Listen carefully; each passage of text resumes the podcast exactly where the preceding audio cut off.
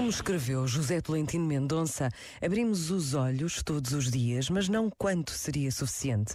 Vemos, descontentes, a imperfeição e a pedra. Olhamos com desgosto em nós e nos outros o avesso e a costura. Não nos damos conta de que poder observar o avesso com amor torna-se uma preciosa aprendizagem do caminho.